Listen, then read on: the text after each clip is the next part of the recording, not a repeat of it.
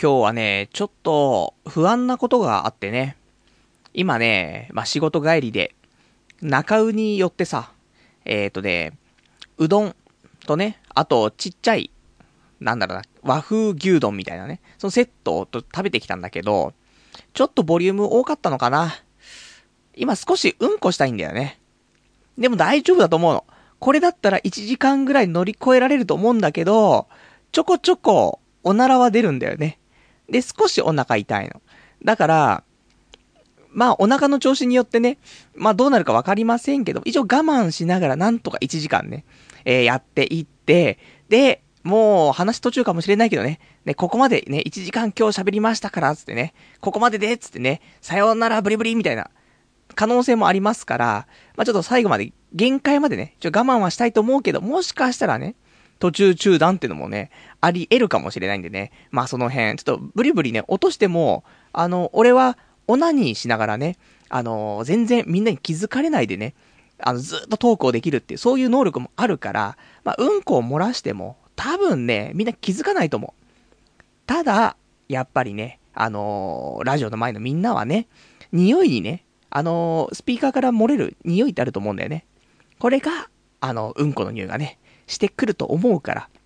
まあその時にね、ちょっと気づいたらね、あれパルさん今うんこ漏らしてないってね、話でね、あの、ちょっとお便りなんかいただければと思いますから、えー、今日もね、まあそんなんで、ちょっとうんこ我慢しながら1時間ね、やっていきたいと思いますからね、えー、よろしくお願いできればと思います。それでは、今日もね、やっていきたいと思います。童貞ネット、アットネトラジー。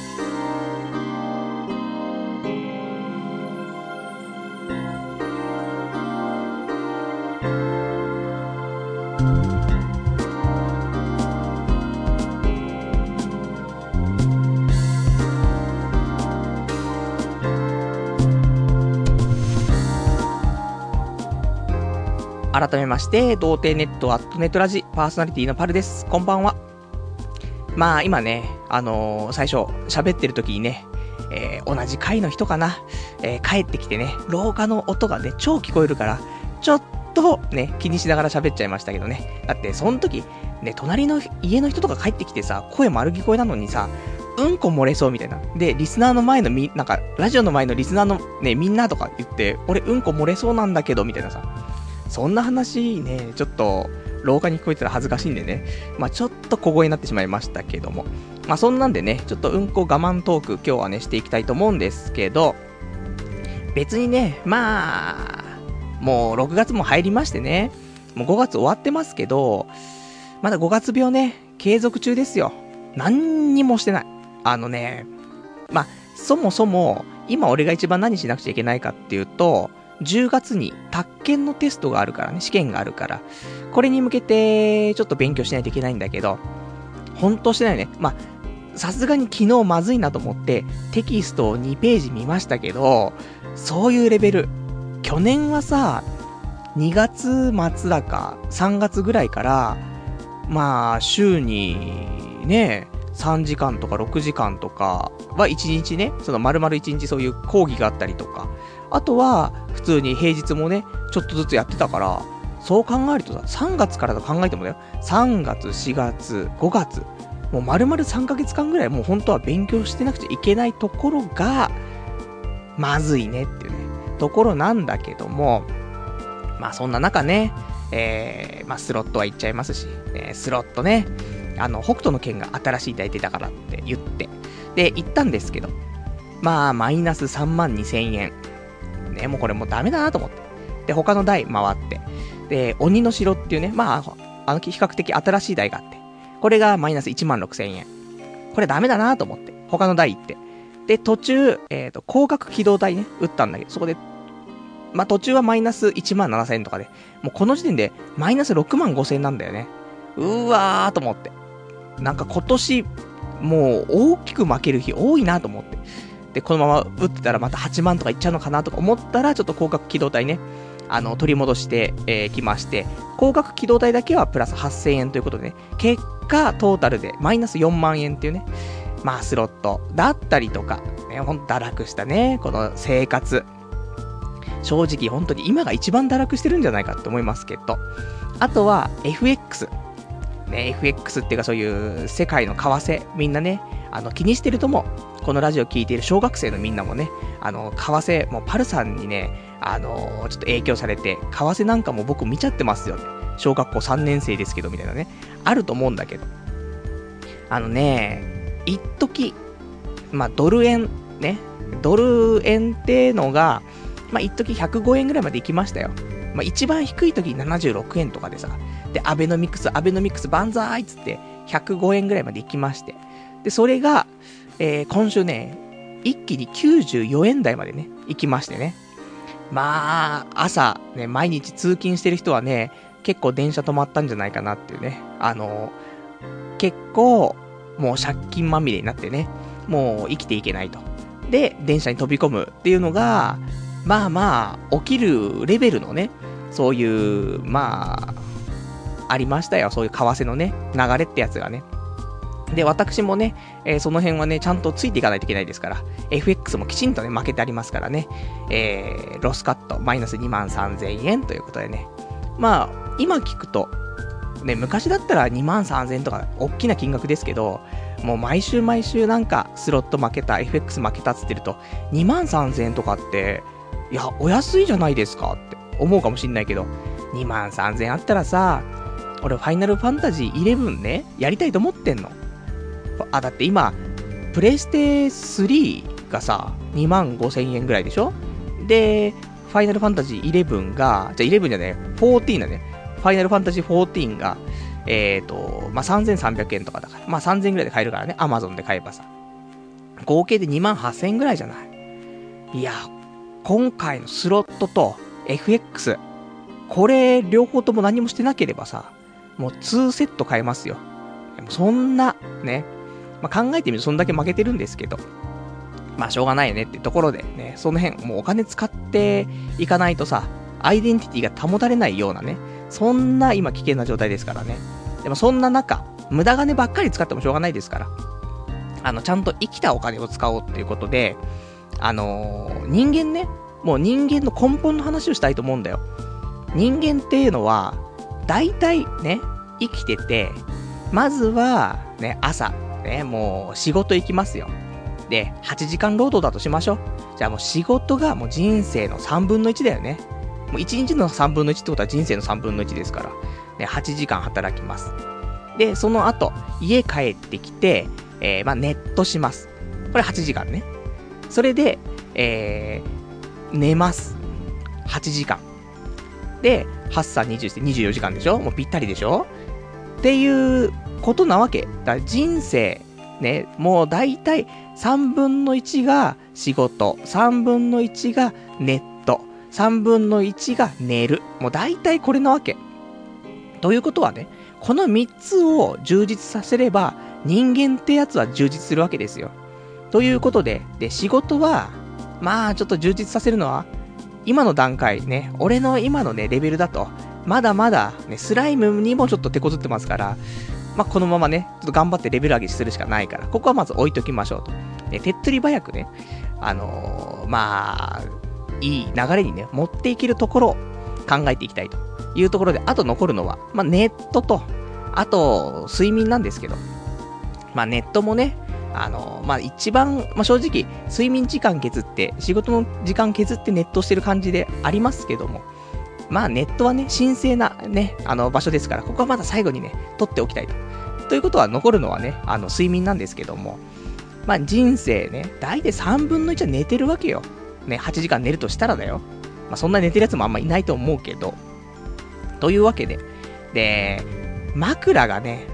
多分今合ってないんだよなーと思ってて。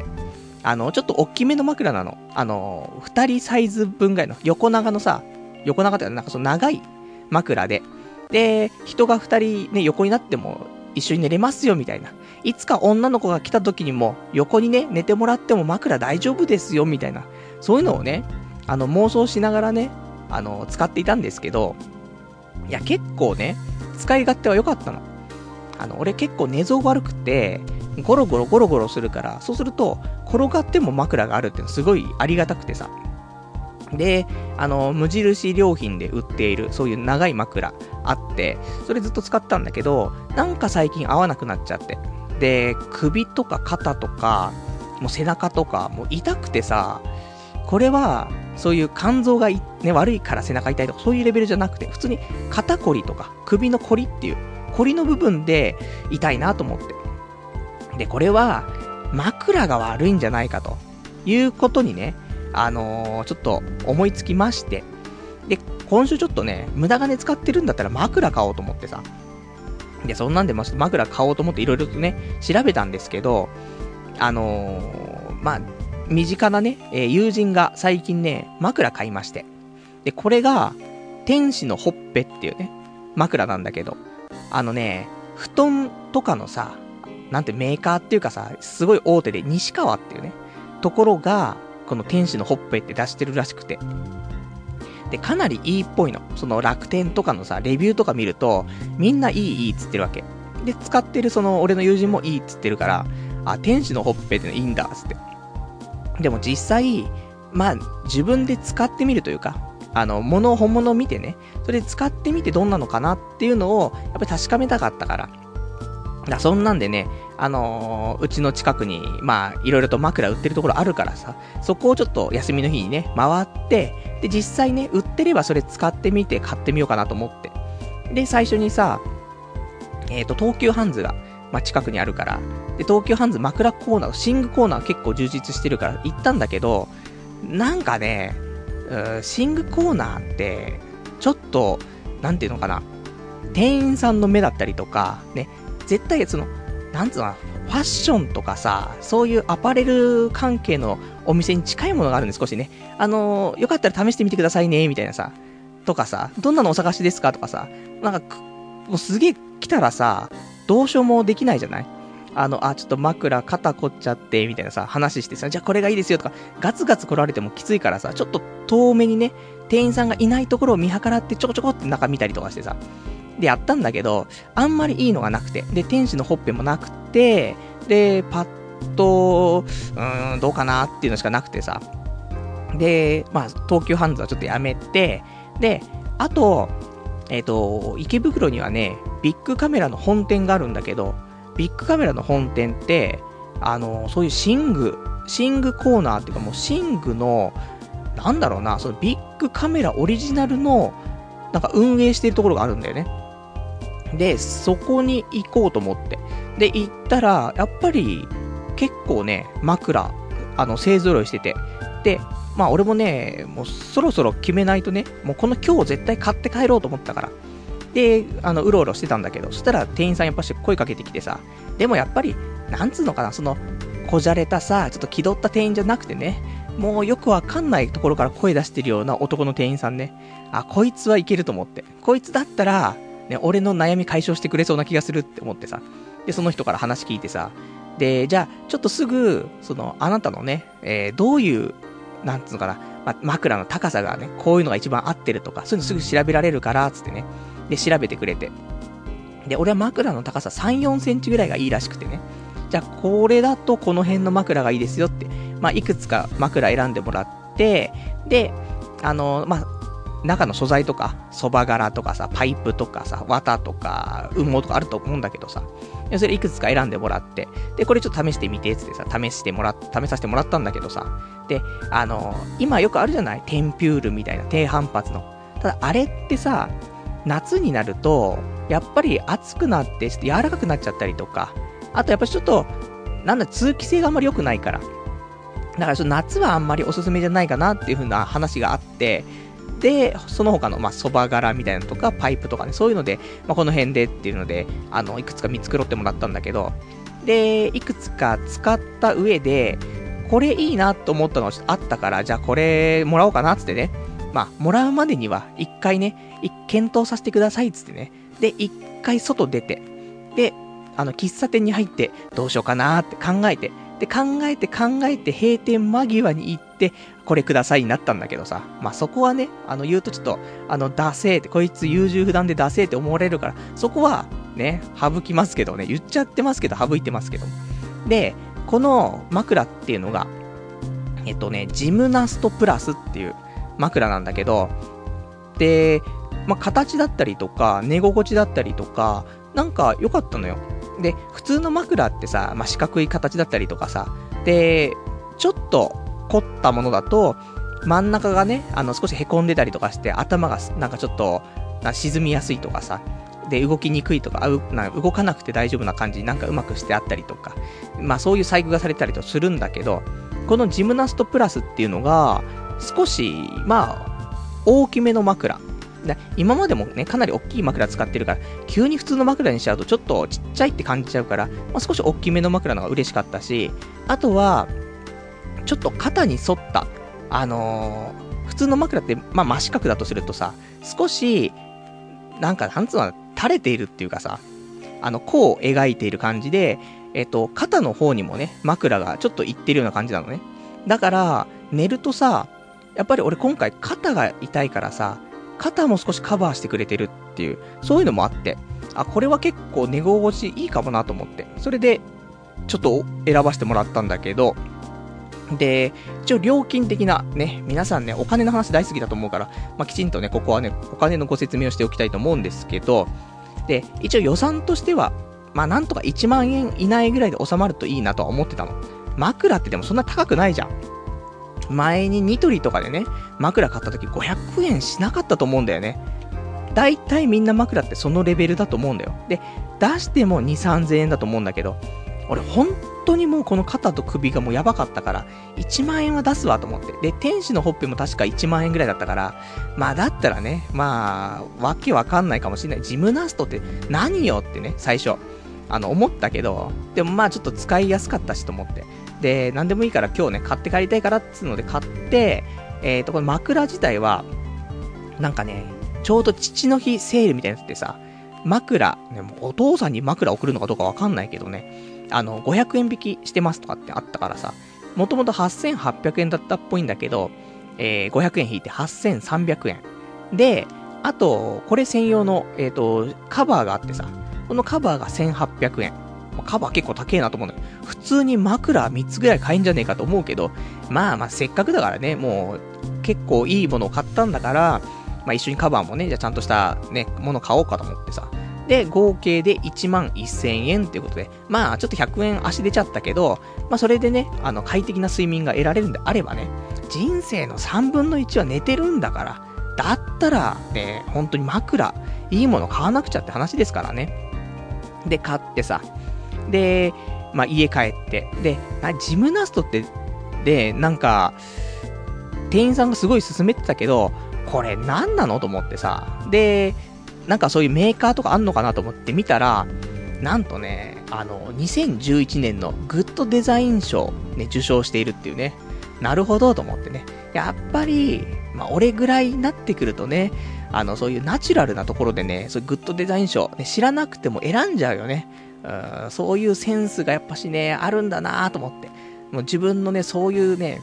アンテナ、ね、もうそういう素晴らしいものをね、受信しちゃうっていうね、もうそういうアンテナが怖くてね、まあそんなんで家でね、あ、よかったと、変なの捕まえされたんじゃなくてよかったと思ってね。で、そんなんで見てなんかね、あのこの枕メーカーなのかわかんないけど、まあ、かなりのね、枕を製造してるっぽくて、で、もう72万個の枕を作り続けた結論っていうことでね、それで、このね、今回ジムナストプラスっていうのが出来上がったみたいなね、そういうなんか大それたことが書いてあって、なかなかいいじゃないと思ってさ。まあそんなんでね、あのー、まあ実際今寝てますけど、あのね、その当日ね、試させてもらって寝た時は、ちょうど高さいいかなと思ったんだけど、少しね、高いかもしんない。もう少し低くてもよかったのかなって思うけど、寝返り打って横を向いた時は、すごくぴったりなんだよね。だから真ん中のね、ところだけちょっと、あのー、高さがね、少し高いかなと思うから、で、これは高さをね、うまく調整できんのよ。あのー、中開けて、で、そこにね、あのー、普通だったらさ、そういう、例えば、まあ、今回パイプみたいなね、やつなんだけどさ、それがいっぱい入っててさ、チャック開けると全部バーって出ちゃうと思うけど、あの、部分部分で、ちょっとね、形が違うパイプが作ら、作られてたり、あの、使われてたりとかしてるから、だからその部分部分でね、あの高さを変えられるっていうのがあるから、ちょっとその真ん中のところだけね、あの高さ変えるってことできるからね、これちょっとカスタマイズしていこうかなと思って。まあ、そんなんでね、まあでも、これに変えて、まあ、少し高いかなと思って合ってない感じはするけど、それでも、枕変える前の肩こりっていうほどまでは言ってないから少しね、良くなってるなって思って。まあそんなんでさ、ちょっと、まあこれからもね、枕ちょっとうまく調節してね、使っていきたいと思うんだけど、あの、やっぱりね、肩こり、ね、そういう首のこりとかひどい人とかやっぱしいると思うし、あとは、な、もうちょっと安眠したいなと。ね。この童貞ネットのラジオ聞いてれば、それだけで多分すぐに眠れると思うの。ね、パルの声癒されるわーってね、話だと思うし、ね。もう聞いてるだけで眠くなるね。そういう俺のトークですから。まあそうなんだけど、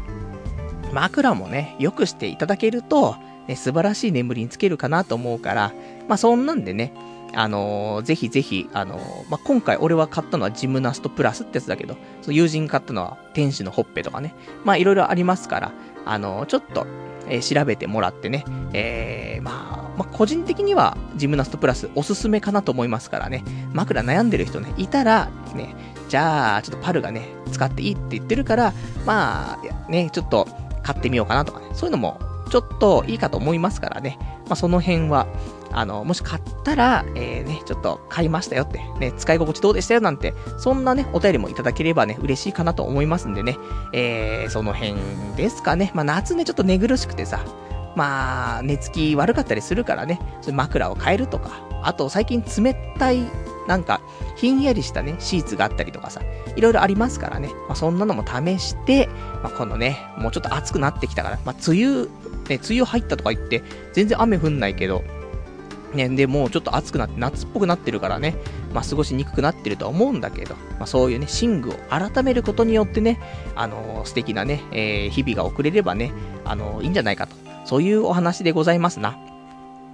じゃあ、ちょっとね、お便りいただいているのでね、えー、読んでいこうかなと思います。えー、ラジオネーム、えー、ラジオネーム、えー、750番さん。パルさんこんばんは。この放送とかを含めていろいろとポッドキャストに入れて、いつも電車とかで聞いているんですが、ポッ、えー、と iPod で、えー、この放送を聞こうとするたびに、童貞ネットとデカデカとした文字が画面に現れ、電車の中とかでたまにはずいです。えー、なんとかして、えー、壮絶かっこいいデザインになりませんかね？よろしくお願いします。とね、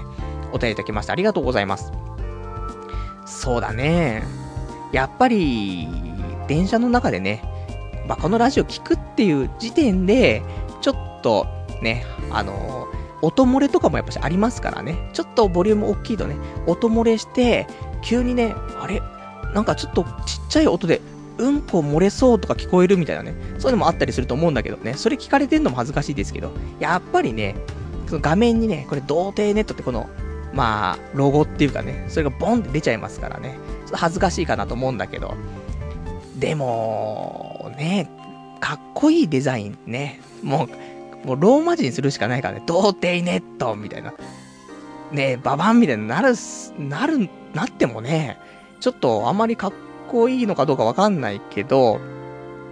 まあ、そのうちね、少しかっこいいデザインできれば、そう、うん、そうだな。でも、今もう十分かっこいいから、さらにかっこよくすると、もう筆とかでね、もう、毛筆で書いたような、童貞ネットみたいなね、感じでね、より一層ね、男臭くなるかなと思いますから、まあその辺もね、あの、ちょっと晒しつつね、もう自信を持って、ね、俺童貞ネット聞いてるんだぜっていう言えるぐらい素敵な番組にね、俺がしていけば、ね、あとはもう丸く収まるかなと思いますからね。えー、そんな風にね、ちょっとね、私も頑張っていきたいと。ね、今ちょうど本当にうんこしたいなって思いながらそんな風にね、えー、考えております。じゃあね、あとね、えーと、今週他喋りたかったことはね、あのー、なんだろうな、えっ、と、コーヒーをね、買ったんですよ。あの、最近ね、なんか物買ってばっかりなんだけど、ほんとね、スロットとか FX に金使うのがバカバカしくて。なのでね、ちょっと物を買おうと思ってね。だって、物買ったら何でも買えんだもん。本当に今週の負け分のその、えー、FX-2 万3000円のスロット4万円で6万3000円負けてるでしょ ?6 万3000円あったら何でも買えるもん。枕6つ買えるもんね。だからさ、もうスロ、そういうのギャンブルしないで、好きなもん買った方がいいじゃんって思うんだけどさ、欲しいもんなんて、ね、5000円1万円のものばっかりですから、好きなもの買ったってね、全然平気なんですよねって思って。で、そこで、あのー、ちょっとコーヒーが欲しいなと思って、コーヒーメーカーもこの間買ったからね、あのー、で、ただコーヒー飲むと体だるくなっちゃうから、どうかなと思ってたんだけど、あのー、この間、いいコーヒーのさ、えー、研究結果じゃないけどさ、そういうのがあって、あの社団法人全日本コーヒー協会にね、ちょっとその内容載ってるんですけども、えっ、ー、と、コーヒーと健康というね、えー、ところで、香りから生まれる癒しと集中力っていうね、そういうちょっとあのタイトルのね、記事があるんですけども、あの、まあ、コーヒーって、その匂いによってね、まあ、結構癒されるじゃない？なんかいい匂いだなーってリラックスするとか。で、アルファ波をね、あのー、がちょっと出やすくなるとか、そういうのあったりするんだけど、で、これは匂いなのね。で、ただ、アルファ波が出たところで、まあ、リラックスするのはいいと思うけど、個人的にはよ、あの、リラックスは別にできるのよ。家だったらね。職場だったら、もうずっと緊張してるからお腹痛いけど、で、あと今もラジオね、しながら、もう食べ過ぎちゃってお腹痛いんだけど、まあ、リラックスは別にいいのよ。家帰ってきたら、まあ、気持ちは落ち着くからね。だから家は大好きなんですけど、ただ、まあ、できたらね、そういう、何か飲んだりとかさ、そういう摂取することによって、もう少しプラスのね、俺が求めてるプラスの部分ってなんかないかなと思ったところで、コーヒーね、ある一部のコーヒー飲むと、そのリラクゼーション効果っていうよりも、えっ、ー、と、情報処理速度っていうのがね、上がるコーヒーがあると。なんだそれはというね、ところで、まあ、3つね、まあ、情報処理能力が上がるやつが、えー、ハワイコナ、マンデリン、ブラジルサントスってのあって。で、その中でも、ブラジルサントスってやつが、まあ、リラクゼーション的には、まあ、ちょうど真ん中ぐらいかな。で、で、情報処理の速度は速くな、かなり一番速くなるやつでさ、じゃこのブラジルサントスってやつ飲めば、俺のダメ、ダメだね、この人生も少し活性化するかなと思って。だから、ちょっとね、それをね、欲しいなと思ってね、えっ、ー、と、アマゾンでちょっと探しましてね、えー、ブラジルサントス、ちょっと、買ってみたんですけど、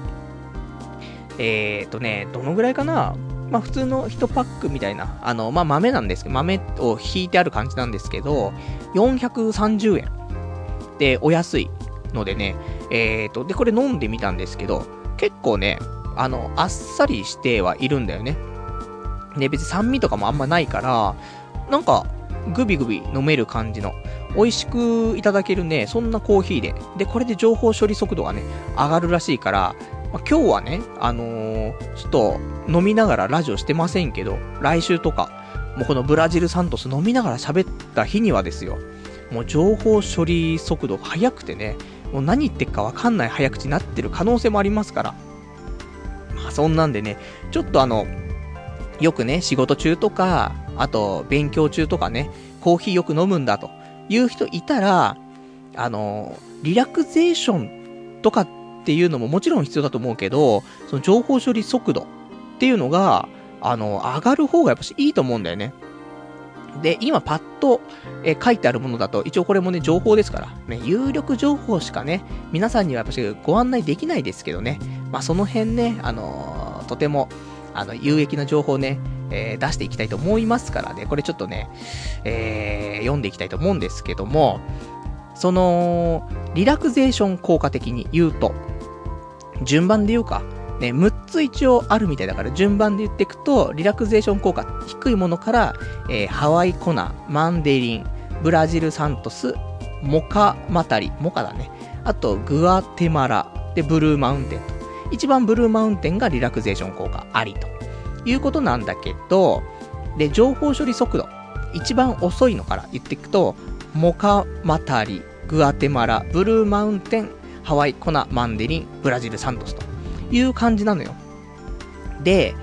うーそうだね、リラクゼーションが真ん中くらいで、情報処理速度が一番遅いっていうのがモカなのね。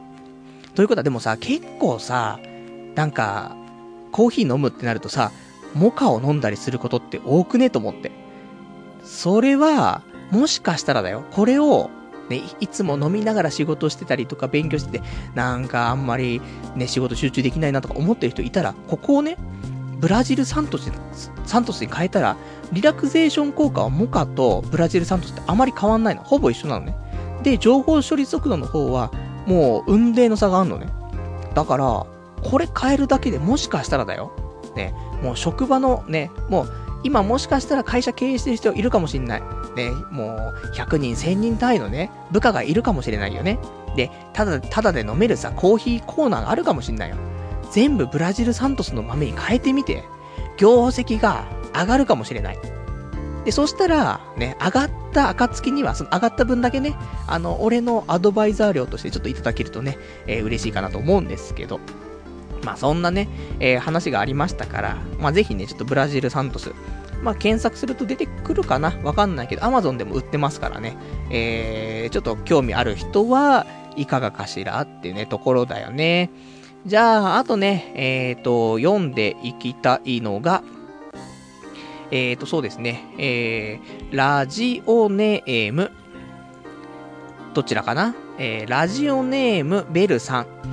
えー、先週ね、えっ、ー、と、ベルさんの方からお便りいただいて、まあ、転職活動をしているということで、で、クックパッドの方に応募して、まあなんか、すぐにね、課題が出されて、すぐ送ったらしいんですけども、そのね、えっ、ー、と、後日談をメールでいただきました。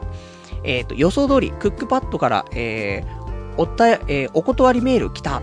えー、社内託児所があるという GMO にも、えー、履歴書を送ったけど、えー、書類審査落ち。素直に転職サイトに載ってるような小さめなところにでも応募すべきかなというね、お答えいただきました。ありがとうございます。そうだね。まあ、転職ってのは難しいよね。今も俺、リクナビネクストはね、毎日、ま、チェックするっていうのは今趣味ですから、チェックしてますけど、来るんだよね、オファーのメールは。で、ね、パルさん、よかったらうちでやりませんかって。来るんだけど、どう考えても俺がやれるような内容じゃなかったりとかさ。例えばゲーム、ね、今ソーシャルゲームとか流行ってるからさ、ソーシャルゲームの会社とかから、ね、プロデューサー、ね、ゲームプロ、プロデューサーね、とかで、まあちょっと、来ませんかみたいな、来るわけ。でもさ、ね、そういう応募、ね、あの、今求人してるから、ぜひ応募してみませんかみたいな来るわけよ。いや、でも俺応募したところでって、俺、最終学歴はゲームクリエイターか卒かもしんないけど、もう最初の1年だけで真面目にやってたのはね、最後の1年は、何もしてないから、何もしてなくはないけど、ね、あの、友達、ね、今でも仲いい友達、ね、ができましたから、それは良かったけど、ゲーセン行って、ビリヤード行って、漫画喫茶行って、カラオケ行って、ね、そんなんの繰り返しだからね。で、本屋行って、みたいなさ。もうそれの繰り返し。で、麻雀して、みたいなね。だから、まあ正直、ね、ゲーム業界、昔は憧れましたけど、ね、E のケンジが好きでね、憧れましたけど、まあ、実際働いてみるとさ、結局、体力勝負じゃない？そういう業界って。帰れない。帰れないってことはもう今の職場ないのかもしんないけど、もうね、朝から晩まで、で、終電で帰ってみたいなさ、そんなんだし、あとは、昔のゲームだったらね、ある程度そういう、まあ、なんていうのかな、出して、売れたらもう変な話終わりじゃないだけど、今のゲームってパソコンとかさ、スマホとかのゲームってさ、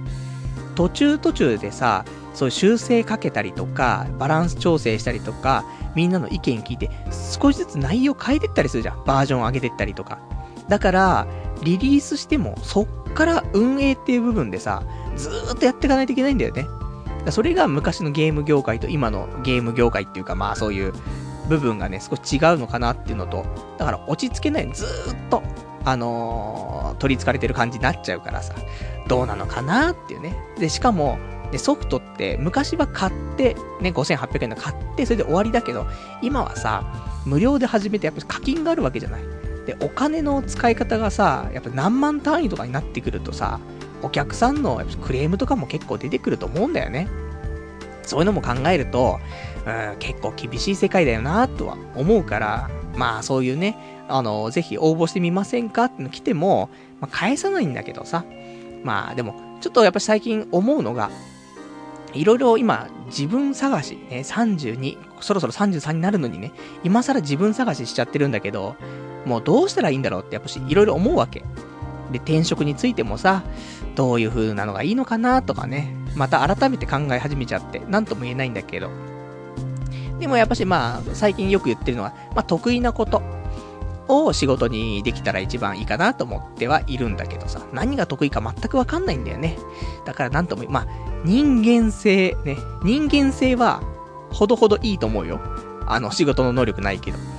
でもそれってさ、仕事になかなか結びつかないところだからね、なんとも言えないんですよね。で、あとは、できたら高圧的じゃない人間と仕事がしたいんだよね。そのお客さんでもそうだし、その仲間内、その職場の人もそうだけど、あんま高圧的だったりとか怒鳴ったりとかしない奴らと一緒に何かね、やっていけたら嬉しいかなとは思うし。まあそんなのをね、あの考えたりとかしてるんだけど、で、他にもさ、結局ね、あの、今週ちょっと思ったのが、今、今の時点でね、俺が将来、どうなりたいのかって、今後ね、未来どうなりたいのかっっていうのが、全然明確なビジョンがなくて。なので、あのー、全くね、まあ、どうなりたいかわかんない中で人生もがいていても、たどり着けないんだよね、その場所にね。だもしかしたら目の前のね、一つ一つをクリアしていくことによって理想の自分に近づけるっていうのはあるかもしんないけど、正直もう目の前の何をクリアしていったらいいのかもわからないし、で、さらに、その最終到達地点ね、俺、ね、いつかこうなりたい。そういうの全く今見えてないから、もう、ダメなんだよね。ぐるぐるぐるぐる同じところ回ってると思うの。で、抜け出せない状態だから、本当にあの、未来、どうなりたいのかっていうのを、ちょっと考えようかなと思って。で、今週、まあ、先週ぐらいからずっと考えてんだけど、まあ、なかなかね、そこは固まんないからさ、まあ、それはね、もう、未来の、ね、未来予想図ですよ。ね。俺が何株だかわかんないけども、そういう予想図をしていかないといけないから、で、えっと、思うのが、まあ、体だったりとか、仕事、趣味とか、まあ、その彼女とかね、女性とか、で、周りの友人とかさ、そういう部分でどういう風な関係を築き上げていこうとか、そういうのをね、ちょっといろいろ考えたんだけど、まあ、体的には、まあ、健康が一番いいからさ、まあ、軽いマラソンをしつつね、あと軽い筋トレして、まあ、そこそこスリムなね、感じを保っていければ、まあ、今後はまあ、肉体的にはもういいかなと思って。で、一回この間ダイエットしてさ、肉体のいじり方は大体分かってるから、まあその辺はうまく調整すればもうあと一生ね、それでいいかなっていうのは一つでしょ？で、仕事はまあさっき話した通りだけど、まあそんな固まってないから、まあこれからね、まあリクナビボッチャーとしてね、まあ頑張っていい仕事を見つけたいなと思っているのと、あとは趣味ね。で、趣味もやっぱし、ね、人生生きる中でさ、仕事、趣味、ね、いろいろあると思うけど、まあ、趣味も充実してないと生きてて面白くないからと思って、今考える趣味でずっと続いていくのって何かなっていうと、まあ、アニメ見る、ゲームする、漫画見る、あとネットするでしょ。もうカスなんだけど。で、まあ、アニメはまあまあ、ね、これからもずっと同じようなね、あの、ワン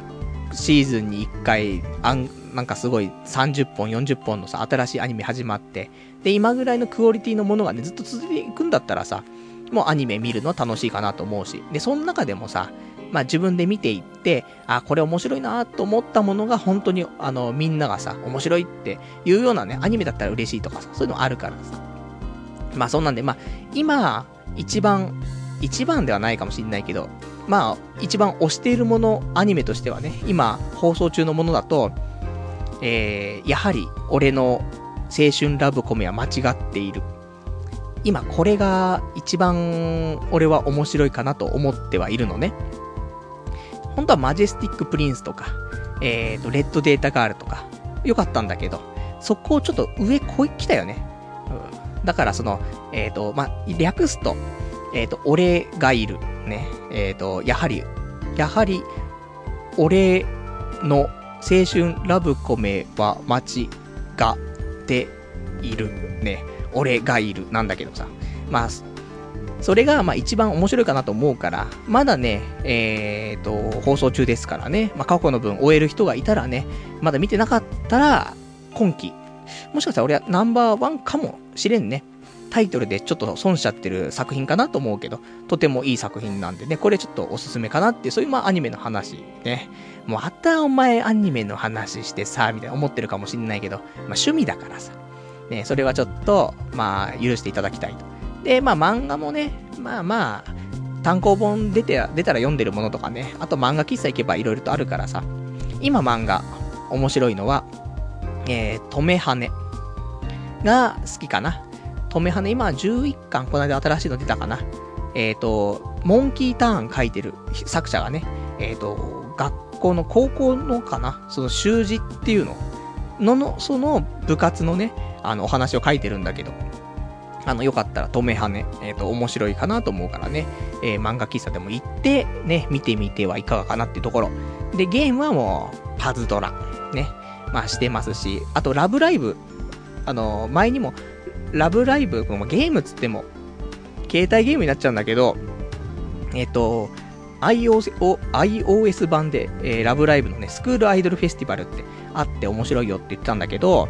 あの、アンドロイド版も、ようやくね、えっ、ー、と、今週、まあ、出ましてね。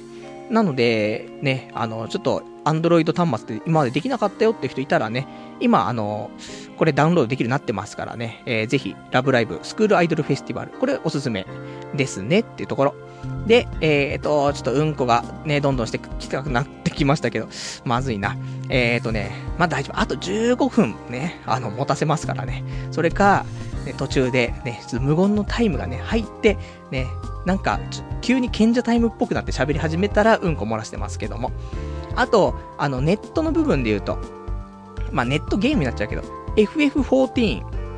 これしっかりやっていこうかなと思って。まあ、ちょうど、宅建のね、試験が10月にある中で、FF が多分8月末ぐらいに出るから、あんまりできないんだけど、宅建終わったらね、いっぱいやろうかなと思っていて。で、FF11 ってさ、多分10年ぐらいさ、もう、や、運用されてるのよ。ってことはさ、14も10年ぐらいできるゲームだから、そういう意味では、もうネットゲームとして FF14 ずっとやっていこうかなと思って。で、まあ一番ね、あの、FF の世界の中でね、童貞ネットアライアンスをね、一番最大のね、アライアンスに仕立て上げて、そこで俺はトップを取って、ね、現実ではトップで取れないけど、ね、ネットの中じゃトップだっつってね、そんな夢物語をね、ちょっと、あの、ちょっと思い描いているんですけども。あとは、えっ、ー、と、ラジオ。ね。もうちゃんとやっていかないといけないなと思っていて。ちょっとうんこしてくるね。無理だわ。ちょっと、5分ぐらい、ラジオの話する前、ね、ちょっとね、うんこしてきて、ごめんね。ちょっと漏れるわ。ちょっと一旦、あの、お待ちください。5分待ってくださいね。すいません。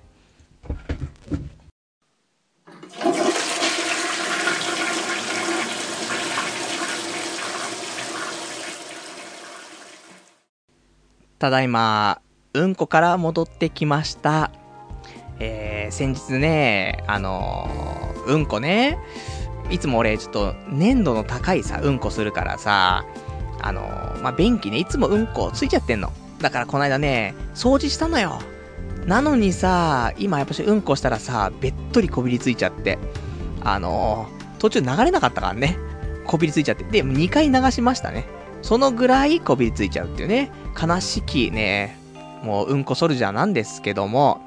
いや、本当にね、もううんこ、ね、まあ、ちょっとでもうんこしたのに、少しね、あの、残便感がね、えー、多少ありますね。なので、でもまあ、あと10分15分は大丈夫でしょうっていうね、ところで、えー、ちょっとうんこ言ってる間に少しお便りもいただいてるからね、ちょっと読んでいきたいと思います。ラジオネーム、ベルさん。まさかのうんこタイムっていうね、えー、お便りいただきましてありがとうございます。えー、ラジオネームガオガイガーさん。これは放送事故。ね、え、いただきましてありがとうございます。えー、ラジオネーム761番さん。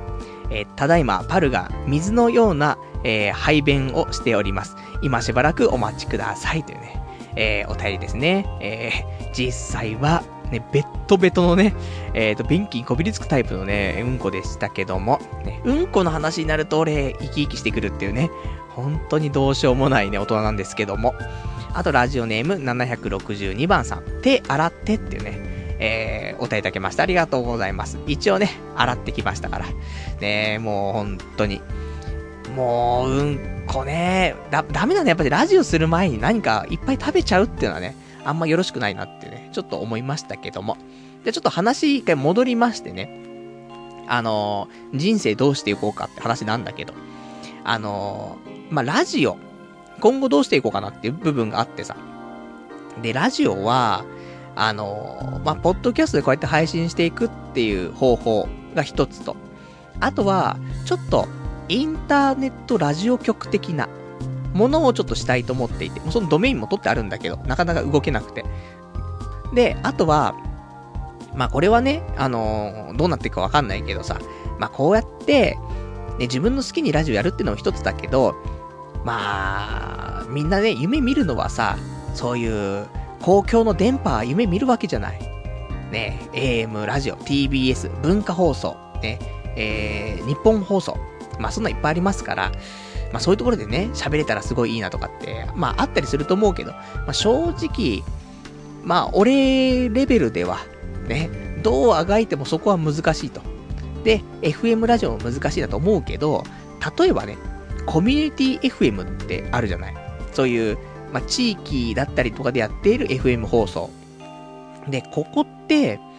意外といけるんじゃないの？って思う部分があったりとか。で、ここの枠ってさ、なんかお金出したら買えるっぽいんだよね。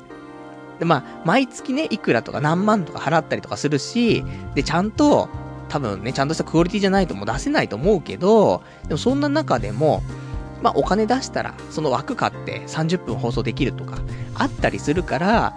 まあ、これはね、あのー、まあ、例えばだけどね、まあ、これからラジオパーソナリティやっていきたいとか思う人いたらさ、まあ、このね、まあ、最高のアイデアパクられちゃうとあれなんだけど、ね、あの、F、コミュニティ FM で、ね、枠買ってじゃあ、ラジオ放送して、で、そうしたらさ、肩書きできるじゃない？コミュニティ FM のパーソナリティやってます。ね、お金払ってますけどってね、お金払ってることは、まあ言いませんよ。ね。まあ、一枠いくらっていうね、話ですけど。まあそういうので、まあ肩書きつけて、それで自分を今後ね、売り込んでいくっていう方法もあるから、まあそういうのも一ついいのかなと思うんだけど、ただ、こういう電波を、電波に乗せてね、ラジオするっていうことを進めていくと、本当に自分がしたいっていう内容の放送だけではなくなってしまうと思うんだよね。もうちょっとこういう風に一般的な方にしていかないといけないとかさ、途中でうんこしに行って、ね、今生還しましたとか、そういうこともできないわけじゃない。そうすると、ちょっとね、とは思うんだけど、まあ今後、まあそういう風な方向性もあり、ありなのかなとは思ってはいるけど、まあ将来ね、ラジオどうしていきたいのかっていう部分も、まだあまり固まってないから、もうちょっとね、考えていきたいなというところと。あとは、えっ、ー、と、友人関係ね。まあ、いろいろさ、過去を振り返ってさ、あの頃面白かったなとかさ、思える時期ってあると思うんだけど、でもそれってさ、基本的に、一人で何かしてる時っていうよりも、なんか友達と遊んでるとか、なんかアホなことやってるとか、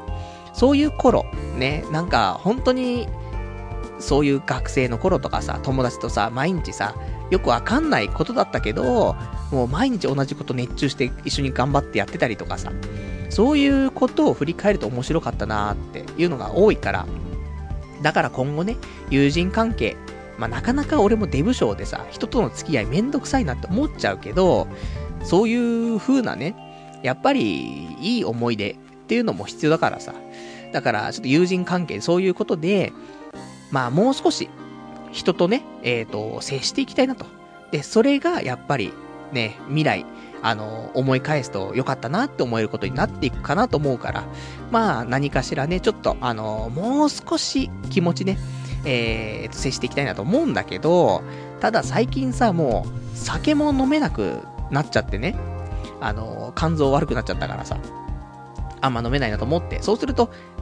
まあ、友人と遊ぶっていうさ、ことって、もう、大人になると何もないのよ。その、酒飲み行くとか、一緒にスロット行くとか多分そんぐらいしかないと思うんだよね。だそうすると、またその友人とのね、せっかく接点増やしてね、いろいろと遊んでいきたいなと思うんだけど、まあそういう接点自体がね、交流の場がなくなってしまうなっていうのがあって、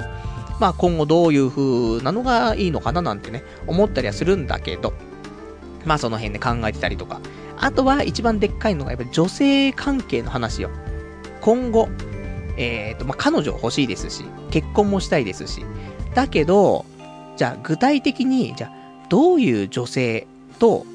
ね、お付き合いしたいの？って言われると、本当に具体例、例えばもう、いいよ、こういう女の子って、お前妄想激しいなって言われるかもしんないけど、じゃあ、どういう女の子？ね、あの、身長何センチで、髪の毛はどんなんでって、で、どういう性格でどういう仕事をしていてって、で、家族関係は、例えばそういう理想の女の子像を作り上げたとするじゃん。で、その子をターゲットとして、この子だったらどういうね、行動するかなっていうのを考えて、俺もその子に出会えるようにすれば一番いいと思うんだけど。ただ、そんな具体的な女の子想像しようと思った時に、あれと思って、あんまり、その、どういう女の子と付き合いたいとか、そういう具体例がないぞと思って。ね。処女でガッキーとか、ね、そんなんしかわかんないから。いや、それ無理だしってね、そんなアバウトなね、やつじゃわかんないからっていうことで、ちょっといろいろ考えたんだけど、俺がどんな女と付き合いたいかっていうと、正直、自分みたいな女と付き合いたいんだよね。っていうことに行き着いて。別にね、あの、俺も、そこまで、ブサイクではないと思う。ハゲてますし、ね、ちょっと腹も出てますし、背も低いですけど、パッと見ね、メガネかけてるし、ね、髪の毛薄いってもちょっとね、ちょっと知的な感じするでしょ？で、背低いから少し可愛いじゃないっていうね。まあそういうプラスに考えればだけど。ただ、まあそこまでひどいのっていうと、パッと見、そんなにひどくないとは思うの。ただ、ね、この思考回路ですからね、それはちょっと難がありますけど、あとはそのね、あの、ちょっと、奥手だったりとか、引っ込み思案とか、ね人前出れないとか、いっぱいあるけど。で、あとは、その自分みたいなその女性って、まあどういう部分がっていうのもあるけど、まあ、そういう、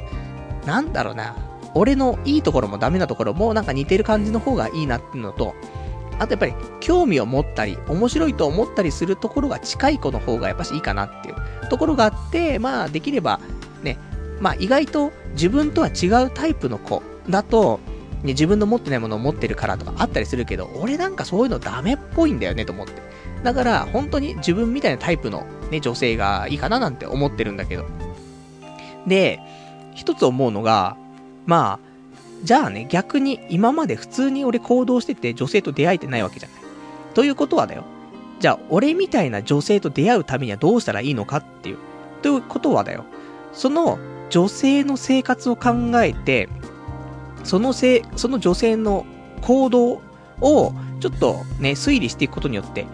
その女性とどうすれば出会えるのかっていうのを、まあ少しずつそういう、まあなんかパズルを解いていくっていうかね、いう風に考えていけば、もしかしたら出会えるんじゃないかって思ったんだけど、俺みたいな女ってことはさ、外出しても、ねえ、無駄に一つの場所に留まらないし、で、基本的に一人で行動するから、他人との交流を持つ場所っていうのも特にないと思うんだよね。だから、あれ接点持てねえなと思って。おかしいなと思って、俺せっかくね、あの理想の女像をね、あの、突き止めたのに、全然出会えないなと思うんだけど、ただ、俺みたいなね、やつには、あのー、結構良識のある友人がいたりするのよ。で、だから、まあ、俺俺にはそういうのがいるから。ということはだよ。俺みたいな女性にも多分良識のある女の友達が絶対いるんだよね。で、この良識のある友人っていうのは、そういうコミュ力も高いから、そうすると、ね、もし他人との交流を持つって可能性を考えるとしたら、その良識のある友人を介して、ね、なんか例えばどっか一緒に行くとかさ、そういうので、その場で、ね、ただ、俺とか、ね、俺に似た女っていうのはそういう場所に行っても、交流を深めようとはしないけどね、他人とは。ただ、この良識のある友人たちが仲良くなって、そこの後ろに隠れてる俺とね、あと、俺に似た女がね、ひょっこりね、顔を出して、で、そこで、ね、ちょっと悪乗りをしてね、酒でもちょっと入って悪乗りした時にね、超絶意気投稿するっていうね、可能性が高いなというところに行き着きましてね。ただやっぱりね、これもお酒がね、飲めなくなってしまいましたから、そういうのもね、難しいのかなと思うんだけど、まあ、ね、まあ美味しいものをね、食べ行くとかさ、そういうのでさ、そういうちょっと交流の場をね、まあ広げていくっていうので、そこでね、俺みたいな女と知り合うっていうのが、まあ一ついいんじゃないかなと思ってさ。で、別に、その、俺みたいな女性がいいなって思ってるからさ、別に女の子がどんな仕事しててもいいわけ。もう正直してなくてもいいわけ。ニートでもいいんだけど。ただ、ニートであぐらをかいて、いるんじゃなくて、わ、やべえ、ニートやべえっつって、何かしら、なんか、ジタバタとさ、人生もがいてるような、そんな子だったら、別にどんな仕事ついててもいいかなって。やっぱり、なんかね、今現状に満足してなくて、どうにかしなくちゃ、どうにかしなくちゃって空回りしてても、なんかジタバタしてる子っていうのは多分いいなって思うかなと思うからさ。まあ、そんな感じのね、あの、ちょっと今後、まあ、未来のことをね、いろいろ考えていかないといけないけど、前にも、前にもちょっと話したけどさ、やっぱり、ね、あの、宇宙に行こうと思った時に、ね、今飛べる機械っていうのは飛行機があるとするでしょ？ね、飛行機をどんどん改造していっても、結局宇宙に行くっていうのはなかなか、あの、もう構造上難しいわけよ。ただ、もう、ゼロからね、あの、もう宇宙に行くっていう目的のために、ね、作っていけばロケットってできていくわけよ。だから、その前のね、あの、目の前のものだけをこなしていくと飛行機のままでずっと、ね、速い飛行機とかね、軽い飛行機とか出て、できていくだけで宇宙に行けないけど、ちゃんと目的を持ったら違うアプローチでね、考えていくって部分があるから、で、そうするとロケット、ね、スペースシャトル作れますからね。まあ、だから、まあ一つね、目標、ね、目標じゃないけど、そういうビジョンっていうのを持つっていうのは一つ大切かなと思うから、まあこれからね、えーと、まあ長い人生ある中でね、今後どういう風にしていきたいかっていうのを考える時期っていうのはやっぱりあると思うからさ。で、まあ大体みんな、大学卒業するときにね、あの、就職活動するときに、そういうの考えたりとか、まあ多いのかなと思うけどさ、あと結婚するとかさ、そういうときに、今後どういう風なね、あの人生を送っていこうかなとかさ、そういう分岐点があるときにね、いろいろみんな考えると思うけど、まあ、俺たちみたいなやつはさ、分岐点自体が存在しないからさ、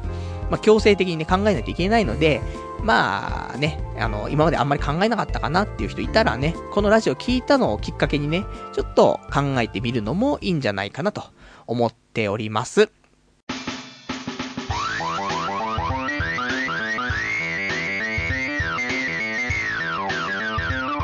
童貞ネットアットネトラジ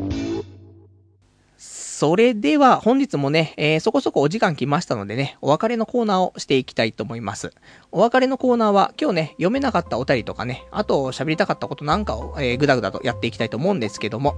えーと、あとラジオネーム、えー、ラジオネーム、デルデルモーデルさん、妻子持ちを誘うのはきついですからね、何もしないでいると孤立しますよ。チンコというね、えー、お便りいただきました。ありがとうございます。まあそうだね、最新持ちをね、ちょっと誘ってどっか行くとかっていうのは、やっぱり、なんで友達とばっかり遊び行ってるのって、家族を大切にしてよっていうね、そういうクソみたいなね、あの、ビッチが多いですからね。だからそうするとね、まあ、男友達、まあ、俺の周りも結婚してるやつ半分、結婚してないやつ半分ぐらいなのかなわかんないけど。まあ、大体遊ぶのは結婚してないやつと遊ぶことの方が多いかなって、やっぱり時間がね、自由だったりするからね。まあ、なのでね、結婚してからっていうのも一つだね。その、結婚してから、友達と遊ぶとかっていうのは、そうするとね、家庭を大切にしない男になってしまいますからね。難しいなって思ったりはするけど。まあでも、ね、俺の場合は結婚できるかどうかもわかりませんからね。結婚した時に考えればいいかなっていうところで、ね。あとはもう本当に、あの、家族ぐるみのお付き合いするしかないねっていうね、ところになっちゃいますけども。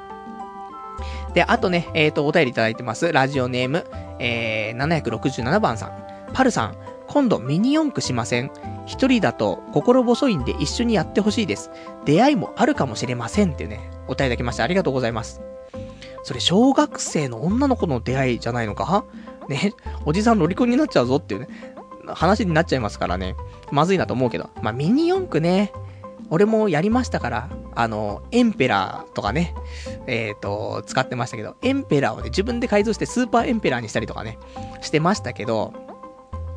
でもね、俺もうミニ四駆もうわかんないんだよね。あの、大人になってっていうか、いい年してからもう一回や、作った時はあるんだけど、早くなんないんだよね。なんかもう、センスないんだろうね、その辺ね。よくわかんないんだけど。でも結局、あれでしょ？その充電電池。ね。ゴリゴリの充電電池と、なんか、ハイパーダッシュモーターとかさ。だからそんなのを使えばさ、いけるんでしょ？まあ、あの、そのモーター、大会では使えないモーターですけども。まあ、そんなんでね、あのー、まあ、ミニ四駆。ちょっとね、考えたいと思うんだけど。で、昔さ、ミニ四駆ってさ、穴開けたりしたでしょ？そういう、軽量化のためにさ、そういうシャーシにさ、穴開けて、で、軽量化したと思うんだけど、あれってさ、結局さ、今のね、子たちのさ、その原理はどうなってるかわかんないけど、穴開けることによって軽くはなるんだけど、空気抵抗の部分ってさ、全く考えられてなくてさ、だから、メッシュとか貼ったりしたんだよね。穴開けて、穴開けたところにメッシュを貼ったりしたんだけど、それって空気抵抗的にどうなのっていうね。完全に悪いよねってところだから、まあ、ね、穴開けてそこになんか薄いプラスチックみたいなの貼ればさ、それは全然いいと思うんだけど、なんかそういうのもね、昔となんか逆、なんかそういう速さと逆行して、軽くすれば速くなるみたいなね。だけど、軽すぎると飛んじゃうから、なんか、ね、車体の裏側に重しをつけるとかさ、もう意味わかんないことしてたからさ。だそんなんでね、もう少し理論的にやったらミニ四駆面白いかななんて思うんだけど、あちょっとね、あのー、エンペラー。もう、俺も使うとしたらもうエンペラーか。あと、なんか紫色のライバルのエンペラーあったでしょ。あの辺使いたいなとはね、あと、えっ、ー、と、アバンテジュニアね。まあ、この辺がね、えー、押さえておければいいんじゃないかななんてね、思いますね。では、あとね、えっ、ー、と、今週、えー、他喋りたかったことが、そうだな、えっ、ー、とね、うーん、今週、漫画喫茶行ったのね、その、えっ、と、さっきおすすめの、えー、漫画、止めはねを、ちょっと読むにあたって、漫画喫茶行って読もうかなと思って。で、行ったんだけど、あのね、ちょっと綺麗っていうね、ことで評判だった、えっ、ー、と、漫画喫茶だったから、ちょっと楽しみに行ったんだけどさ、いや、漫画喫茶って、いくら綺麗でもさ、広くてもさ、その漫画が探しにくかったらもうダメだよねっていう、まあ、そういうところには行き着きまして、いつも行っている、えっ、ー、と、オープンシートで3時間500円のね、えっ、ー、と、ゲラゲラってところがあるんですけど、これは、まあまあ、漫画喫茶、ザ漫画喫茶って感じなんだけど、本はすごい探しやすいの。だから好きなの。で、安いしね。なんだけど、今回行ったところ、まあ、お店の名前は控えますけど、池袋で結構綺麗なお店なんですけど、で、行ったら、全然本が探しにくいの。もう、だ、止め羽が読みたいのに、で、新刊なんだよ。新刊だったら、カウンターのすぐ近くにとか新刊コーナーがあって、ね、それをすぐ探せるようになってるべきじゃない？変な話ね。まあ、べきじゃないって、それはお前のね、そういう、まあ、価値観だろうっていう話かもしんないけど、俺が行った漫画喫茶って、大体そうなってるわけ。だからもう漫画喫茶のスタンダードとしてそういう風に考えちゃってたから、あれ新刊コーナーねえなと思って。で、どこにあんだ止めはねえと思って、探したら結局、もう普通の本棚の方に、そういう止めはね、普通の一巻から並んでるところの一番後ろに最新刊が置いてあるって。まあ、これはこれでね、最新刊見ない人にとな最新刊コーナーを見ない人にとってはね、普通に並んでるのがいいとは思うけど、どうかなーなんて思って。で、そこの止めはねに行くまでにもね、全然わかんないの。出版社とかさ、もう、どういう順番になってるかわかんないのよ。だから、ちょっとなーと思って。もう綺麗、すごい綺麗だったんだけど。そうじゃないよねって。求めてるのが、漫画喫茶とか、ね、ネットカフェとか、ね、そこに何を求めてる人が来るのかっていう部分だけど。だからその、なんかカップルで行ってゆっくりしたいとか、あと変な話、ね、終電逃しちゃって泊まりたいとか、そういう人をターゲットにしてるんだったらいいけど、漫画を読みたいっていう人にとっては、全く、あの、関係ない。逆にもうイライラしちゃうね。だからね、会員カードも作んないと入れなかったから作りましたけど、もう、会員カードね、もうね、破り捨てますからね。まあ、そんな感じでちょっとね、あのー、まあ、ね、なんとも言えない漫画喫茶ってのありますなって話だね。あとはね、えーと、他に、えーとね、ちょっとね、読み、読みたかったというかね、お話ししたいことがあった気がするんだが、ね、全くわからないね。わ、うん、からない。で、もううんこしちゃったからもうよくわかんないんだけど。あ、そう。あと、あの、枕買った帰りの話なんだけど、もうちょっと人生嫌になっちゃってね、あの、池袋の西部でね、うなぎ食いましてね、うなぎ3000円。ねもう俺ぐらい、32歳のね、いい大人ですから、うなぎぐらい食べますからね。こういう、もう百貨店で、も西武百貨店の上のね、レストラン街でうなぎ食っちゃうようなね、そんな男ですからね。でも、結局ね、あの、待ってる間はその一人でポツンと。で、周りはね、ちょっと富豪みたいな夫婦とかさ、あと、お金持ってそうな上司と部下みたいなさ、そんなの食ってますけど、俺一人ポツンとさ、座って、で、あの、うなぎ待ちながら、パズドラしてるみたいなね。で、2ちゃんのまとめ見てるみたいなさ、そんなカスなんだけどさ。まあ、そんなのがあったりとかね。そんなんかな。じゃあ、あとね、ちょっとお便り、えー、読んでね、えー、今日はもう終わりですかね。もう、うんこ、いつね、第2波が来るかもわかんないから、あのー、ちょっと早めにね、えー、ちょっと切り上げておいた方がいいかなと思うんだけど。えっ、ー、と、そうだな、ラジオネーム、えっ、と、ラジオネームが、えー、ラジオネーム756番さん。えー、失礼しました。えー、パルさん、車持ってたらモテますかね？っていうね、お答えいただきました。ありがとうございます。モテる可能性があるね。あの、やっぱり、あのー、モテ、モテるかもね。俺持ってないからさ。だからモテないって可能性もあるよ。だって、女の子を誘うにもさ、例えばだよ、ちょっと気になる子がいたとき、いたときにさ、ね、どこどことかちょっと行ってみたいんだけど遠いんだよねって時に、あ、俺車出そうかみたいな言ったらさ、え、本当に？ってなるわけでしょ？ね、本当に？とかって言ってくる女ってどんだけ尻軽なんだよって思うけど、でも言ってきたら言ってきたで、あ、いいよっつってさ、ニヤニヤってなるわけでしょ？だから、まあ、車持ってるのも一つかなと思うけどさ、ただその車乗って行った時にだよ。例えば、K を乗ってたり、俺も全然 K いいと思うんだけど、税金安いし。ね、で、今の K は結構でかいからさ、N1 みたいなのあるじゃない？すごいいいじゃない？ね、中も広いしさ。だけど、そんなんでさ、プイーってさ、横つけたらさ、なんか、K 乗ってきてるプゲラーみたいに言われるかもしんないでしょ。だからそういう女、だ女判別機としても、俺車はいいと思うんだよね。この間職場のね、最寄りの駅でさ、普通に歩いてったらさ、なんかそのロータリーでね、女の子が待ってて、横に車止まったのよ。で、えっと、車が2シーターの、ちょっとスポーツタイプの車だったんだけど、女がさ、乗り込もうとするとき、ね、あの、ドア開けて乗り込もうとするとき、なんか、車ちっちゃいね、みたいな。ネプゲラーみたいな言ってんの。お前なんか、まあ別にそういう含みなかったかもしんないよ。普通に車2シーターでさ、それでただ言っただけかもしんないけど、なんか、そういう女ってやだよねと思って。車、ね、自分持ってなかったりとか乗んないくせにさ、人の車とかさ、人の運転とかにさ、なんか、いろいろ言う女っているでしょ？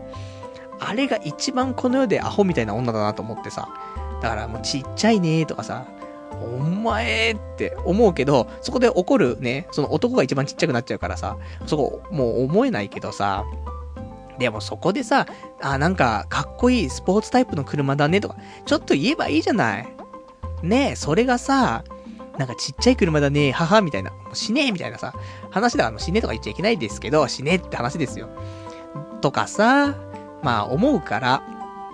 まあね、そんなの、ね、車持ってても、持てるかどうかわかんないけど、まあ持てるとかね、ちょっときっかけになる一つだと思うし、で、きっかけになった時に、女性のね、性格を判断するね、そういう一つの材料にもなるかなと思うから、まあ、車はなかなかね、えー、いいんじゃないかななんて思いますね。じゃあ、とね、えっ、ー、と、ラジオネーム、もう DJ なんてやめてやる3。えー、今日は、英検受けてきたよ。2級の会場行ったら高校生しなしかいなくてびっくりした。えー、若いっていいね、やっぱりっていうね、お答えいただきました。ありがとうございます。そうだね。高校生。高校生だよね。英検2級ってどうなんだろうね。俺もう英検3級も落ちてる人間だから、なんとも言えないけど、あの、でもちっちゃい頃は、その子供用、子供用じゃないけど、そのネイティブなね、感じの英語検定みたいなさ、そういうのね、俺結構受かってたんだけどなと思ってね、ね、英検になって、ね、中学生になってからね、もう全く英語できなくなりましたけどね、もともと書けないからね、少し喋ったり聞けたぐらいだったからね、それがもう日本のね、あの、英語教育でね、もう完全にもう潰されましたからね。まあ、そんなのはいいんですけども、ね。で、英検の会場行ったら高校生しかいないって。もしかしたらだぞ、英検受けたら高校生、女子高生との出会いがある可能性が、ね、ニヤニヤなんですけども。ただやっぱり、そこでもさ、あれでしょ？あの、普通に勉強して受けようとかってね、で、英語を身につけたいとかって思ってる人が来るんじゃなくてさ、なんか私、ね、英検の2級、なんか持ってるとちょっとかっこいいんじゃないかしら、みたいなね。そんな勘違いした女が、高校生がね、いるのかなって思うと、なんか怖くなっちゃうなと思ってね。もう接点とか持ちたくないなって思っちゃうんだけど、まあね、えー、まあ、向上心の高いね、高校生が多いってことでね、日本の未来は安泰かななんてね、そんな感じだよね。あとは、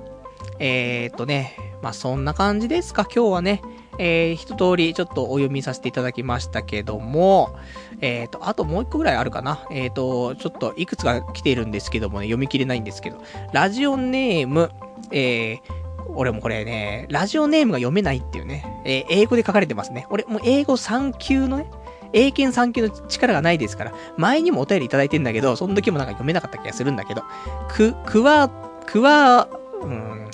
読めねえな えっと、クワーティーさん。ね、合ってんのかわかんねえぞ、これ。えー、転職活動するなら、リン、キ、もう、これも読めないね。もうね、英語、社会。怖いね、本当にね。リンク、エディン。あこれ繋がってんだかなんだかわかんないですけど、がいいよっていうね、お便りいただきました。ありがとうございます。でも最後の最後に読んだお便りがね、こんな英語でね、あの、どんどん責められるとは思いませんでしたけども。まあ、ここがいいってことなのでね、あの、ラジオ終わったらね、ちょっとこちら見ていきたいなと思います。有力情報ありがとうございます。じゃあそんなんでね、えっ、ー、と、今日はこの辺でってことで、まだもう1時間ちょっと経ちましたからね、あの、今日この辺でなんですけども。で、来週は6月の16日の日曜日、また23時からね、1時間やっていきたいと思いますんでね、えー、ちょっとね、またお楽しみにしていただければと思うんですけども、で、6月16日って何の日っていうと、まあ、まあ来週ちょっと予定もあるんだけどね。それは来週お話しするとして、まあ別のもう一つのね、えー、16日って何かなっていうと、父の日なんだよね。みんな父の日のプレゼントは買ったのかなっていうね、ところなんで、俺はラジオ終わったらね、ちょっとお目当てのものをね、えー、注文しようかと思ってるんだけど、前回母の日でね、お目当てのものがあったのに買えなかったっていうのがあるから、これも忘れないで、今日中にちゃんとね、注文しようかなとは思ってますから、売り切れちゃうのが一番悲しいですからね。まあそんなんでね、もうあと1週間しか父の日ないですからね、もうみんなもね、今日明日ぐらいでね、注文、まあもしネットで注文してね、届けるんであれば、ね、早めにしといた方がいいんじゃないかなと思うからね、意外と忘れがちじゃない？母の日があって、もうすぐに父の日あるからさ、もうタイミングわかんないから。だまあまあ、そんなんでね、忘れてた人はぜひね、えー、ラジオ終わったら、父の日ね、なんかプレゼントね、探してみるのもいかがかなっていうね、そんな感じだね。じゃあ、そんなんでね、今日もね、えー、1時間ご視聴いただきましてありがとうございました。